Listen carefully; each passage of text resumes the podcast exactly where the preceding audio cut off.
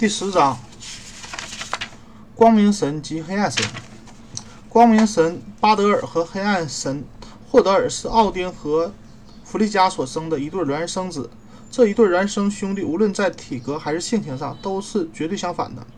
霍德尔黑暗之人格化，总是阴沉、忧郁、寡言少语，而且又是个盲人。巴德尔光明之神人格化，光明之人格化却是英俊、天真、愉快。他的金发和白炽的脸，每时每刻都像是在放射光芒。万物皆热爱巴德尔，而他既热爱万物。巴德尔成长得很快，早已被列。啊，邀列席于十二位正神会议。他住在布雷达布利克宫内，这宫殿内白银为顶，黄金为柱，清洁光明，毫无先臣。他的妻子是尼普，意为贝雷的女儿南南娜，意为盛开的花，是一位年轻、美丽且娇柔的女神。但是不知从什么时候起。这位尝试快乐的巴德尔却抑郁的不太不大高兴，他的蓝眼睛里的光彩消失了，脸色憔悴了，步伐也开始凝重。奥丁和弗加利啊弗利加看见他们可爱的儿子变了形，就问他什么原因。再三询问之后，巴德尔才说自己近来睡梦不宁，常常有些惊异的、威胁的噩梦来打扰他平静的灵魂，虽然醒时不能全记起。却使他心中充满了无形的恐怖。奥丁和弗利加听了很不安。弗利加开始了预防计划，他派自己的侍女去出去找宇宙万物，要他们立誓不伤害巴德尔。因为光明是万物所共爱，所以万物都立誓不伤害这位光明之神。只有哈尔瓦尔哈拉宫外一株橡树上的寄生小草。胡寄生是例外，但是草是这样的腰小柔弱，一定不能对巴德尔造成什么损伤。奥丁却另一种打算，他坐上了他的八足神马史莱普尼尔，经过了彩虹桥，虹桥，直向尼弗尔海姆的死亡之国去找长眠的女预言者法拉去问吉凶。当奥丁经过冥海冥王海拉的宫外时，他看见。宫中正铺陈了盛宴，似乎正等待着什么贵客。奥丁不管，径直走到法拉的关旁，用卢恩咒文唤起了那位长眠的女预言者。法拉徐徐从关中起来，奥丁假装成一个凡人，问他：冥王的盛宴是为了款待什么人？法拉毫不犹豫地回答：是为了巴德尔，他将被他的。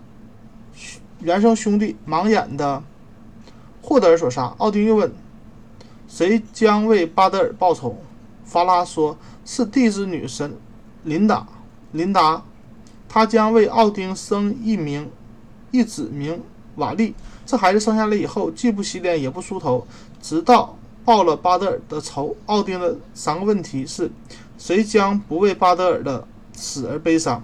这一问题却引了女预言者的。疑心，他猛然一看，知道眼前的生客就是奥丁，便不不再回答，重新睡在棺材里，无论如何都不起来。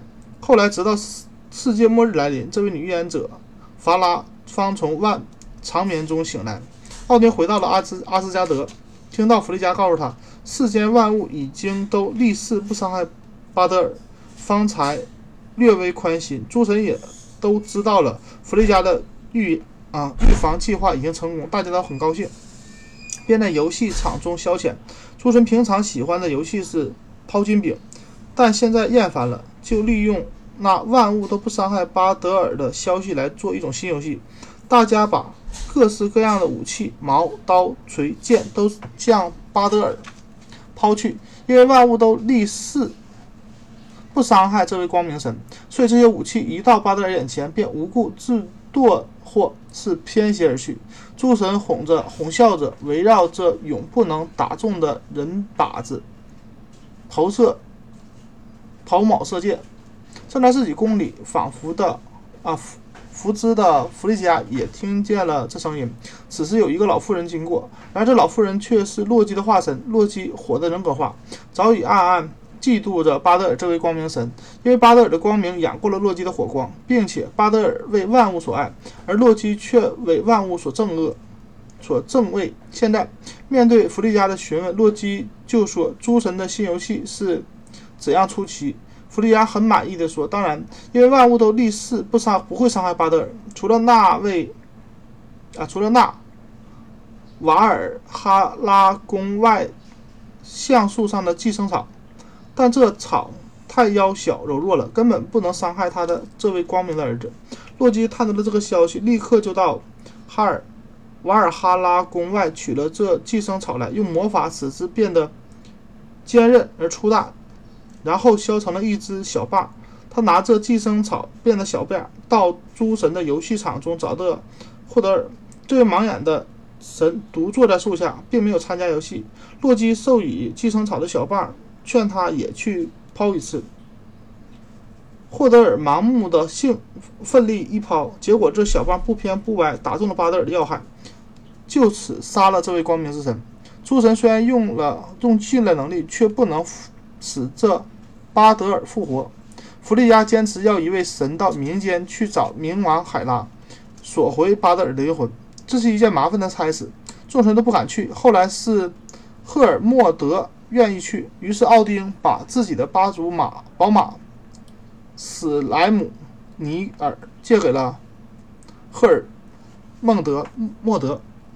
另一边，巴德尔的尸体移到了自他移到了他自己的宫殿里。奥丁命令诸神到森林中砍取最大的松树来，准备给巴德尔举行严庄严的火葬。诸神砍到了许多古古松，带到了海岸边，装在巴德尔的龙灵呃龙船灵杠的甲板上。火葬就要在这船上举行。巴德尔的尸身则盛装安放在那些支心之上。按照火葬的规矩。诸神把各样的兵器、送葬的礼物都搁在巴德尔的尸体旁。奥丁的送葬礼物是他们的魔法指环德罗普尼尔，因为象征着光明和春天的巴德尔祭死，则象征着生产富饶的德罗普尼尔也当然与之俱亡。诸神又吩咐走到巴德尔尸体旁做最后的诀别。当巴德尔美丽的妻子南。南娜走过来的时候，他的心碎了，伏在巴德尔尸体上，他也也死了。于是诸神就将南娜放在巴德尔旁边，准备一起火葬。他们又杀了巴德尔的马和犬，将金枝围绕了悉心之心，一切都准备妥当。火葬的灵杠须得下水了，可是。机芯和殉葬品太多太重了，诸神全体的力量也不能推动这条船。在山上观看的巨人们乃说，他们知道有一位名为希尔罗金的女巨人能推动。于是诸神仍请一位一个暴风巨人去招希尔罗金过来。船下水，索尔举锤，那是一次点火。吸金巨。坟，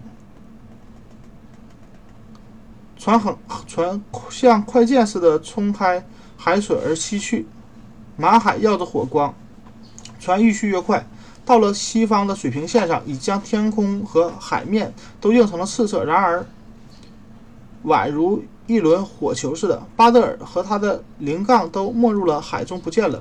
接着，黑暗笼罩着大地，诸神回到了阿斯加德。失去了光明和快乐的阿斯加德，到处都是凄惨的景象。只有弗利加还怀着希望，他希望莫尔啊赫尔莫德赶快回来报告使命的成功。经历了许多困难的赫尔莫德，此时也到了民国。他看见巴德尔垂头丧气地坐在那里，南南娜紧抱着他。赫尔莫德把来意告诉了巴德尔，不料这位神却摇头说：“他知道命运水，非得在明此，非得在此民国。”住到世界末日，否则是不能出去的。但他，但是他却劝南娜回去。南娜把巴德尔抱得更紧，更没有说啊，说没有那他可爱的光明丈夫，他不愿意独活在世上。赫尔墨德便径径直去见冥王海拉，请求释放巴德尔。冥王海拉静静听完了赫尔墨德的陈述，最后方说：“如果地上万物，无论有生命的还是没生命的，均能为巴德尔而坠泪，那他就可以释放放回巴德尔。这个条件虽是苛刻。”但赫尔墨德却高兴极了。他知道巴德尔为万物所爱，万物一定会都愿为巴德尔落泪。于是他就回到阿斯加德，带着巴德尔的送还给奥丁的那个魔法戒指，德罗普尼尔，还有南加送给弗利加的一条绣花地毯，以及送给弗拉弗利加啊弗利加的第一个侍女的一个指环。阿斯加德的诸神都得到赫尔墨德的报告，立刻派出无数使者，向南至北，向东至西，宣示这个条件。使者们经过的地方，树木、花草都落泪了，土地也因为哭泣而潮湿了。即使是石头和金属那样坚硬的心，也落下泪来。但使者们向阿斯加德归去的途中，看见一个大洞，深深暗无底。一个女巨人庞大的身体正从洞中出来。这个女巨人名为索克，或说是洛基的化身。当使者们向他要求一点眼泪的时候，他讥笑使者们，钻回了洞里。他但说他绝不为巴德尔洒下一点眼泪，希望他啊，而且他希望冥王海拉永远不放巴德尔回来。所以巴德尔终究不能回来。这带女女预言的。女预言者的预言是必要应验的。当奥丁达到以琳达为妻的目的时，这故事将在本章后面述说。琳达生了一子，名为瓦利。